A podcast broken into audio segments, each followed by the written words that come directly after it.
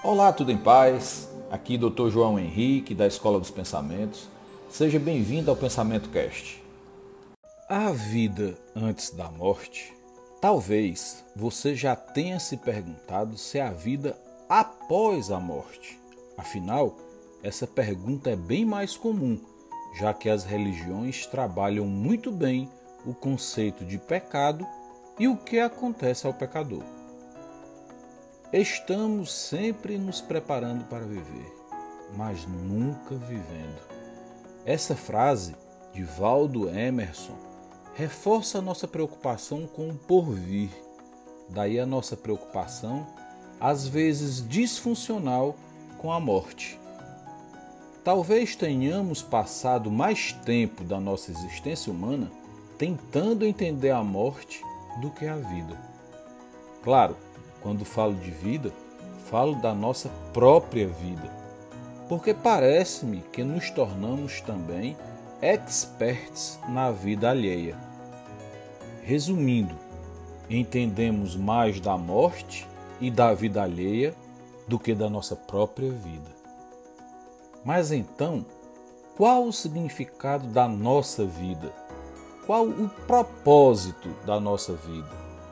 A palavra propósito em latim significa aquilo que eu coloco adiante. Mas o que cada um de nós coloca adiante? Para Maslow, pai da psicologia humanista, famoso pela pirâmide das necessidades humanas, uma vida com propósito é uma vida de autorrealização. A palavra realizar, no sentido da origem latina, significa tornar real, ou seja, mostrar a mim mesmo quem sou a partir daquilo que faço. Para Aristóteles, a excelência é uma arte conquistada pelo treinamento. Nós não agimos corretamente por sermos virtuosos, mas somos virtuosos porque repetidamente agimos da maneira adequada. Nós somos o que repetidamente fazemos. A excelência, então, não se resume a um ato, mas a um hábito. Dessa forma, chegar-se-ia à autorrealização através da formação de hábitos. Mas para você, o que seria uma vida com propósito? Onde estaria o seu propósito? Em um dia de 24 horas, passamos de 6 a 8 horas dormindo e aproximadamente 8 a 12 horas são investidas entre deslocamentos e emprego, restando-nos 6 horas por dia para outras atividades. Se o seu propósito está no sono, ou seja, ao acordar você já não vê a hora de voltar para a cama, encontrar-se novamente com Morfeu, Paul Valéry daria o seguinte conselho: o melhor meio de realizar seus sonhos é acordando. Para os que buscam o propósito no trabalho, já não há contentamento apenas com a remuneração salarial. Reconhecimento é uma questão chave nessa busca por realização. Hegel, filósofo alemão, dizia que fazemos as coisas para nos objetivarmos.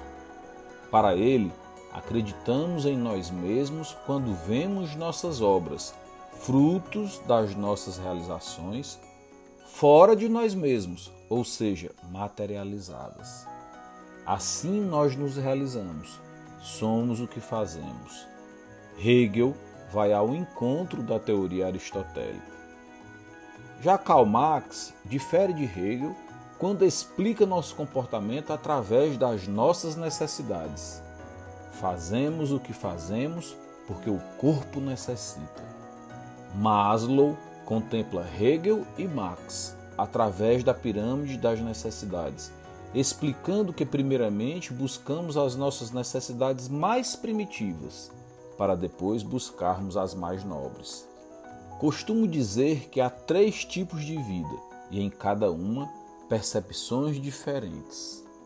A vida armadilha. Nesse tipo de vida, as pessoas se acham vítimas de armadilhas do destino e não há perspectiva alguma de liberdade para elas.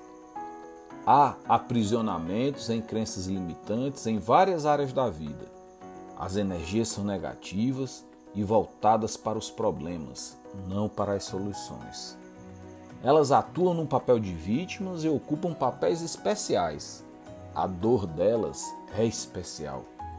Como se em um mundo de 7 bilhões de pessoas não houvesse ninguém mais sofrendo são egoístas e operam do ponto de vista da escassez. São motivadas pela raiva e pela frustração. Considere esse tipo de vida muito perigoso. Porém, como existe muita energia, se direcionada adequadamente, essas pessoas podem mudar o mundo. Já ouviu falar de Oprah Winfrey ou de Anthony Robbins?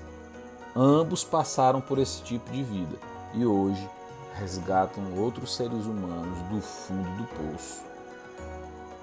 O segundo tipo de vida é a vida que chamo confortável. Normalmente, os indivíduos aqui têm várias habilidades técnicas, possuem dois ou mais carros na garagem, mais de uma casa própria, realizam jantares com amigos, bebem bons vinhos e sente-se que a vida está sob controle. Até que, com o passar do tempo, a sensação de vazio chega. Deve haver algo mais na vida. A vida não pode ser apenas confortável, eles pensam. E há o terceiro tipo de vida, uma vida onde você aprendeu a gerenciar o seu cérebro, onde seus pensamentos trabalham a seu favor e a vida flui em perfeita harmonia. Quem está nessa fase da vida pode ser chamado de meaning maker ou seja, realizador de significados. Pessoas nesse nível performam com os significados adequados, alinhados aos objetivos que elas têm traçados. Vivem em fluxo, vivem na genialidade. Quem está nesse nível de vida ou opera com a neurosemântica ou tem um metacoach profissional treinado para facilitar o alcance ao objetivo planejado. E para você, a vida antes da morte? Afinal, a única coisa que se leva da vida é a vida que se leva. Beijo no coração, te aguardo no próximo Pensamento Cash, porque o seu resultado precisa do pensamento certo.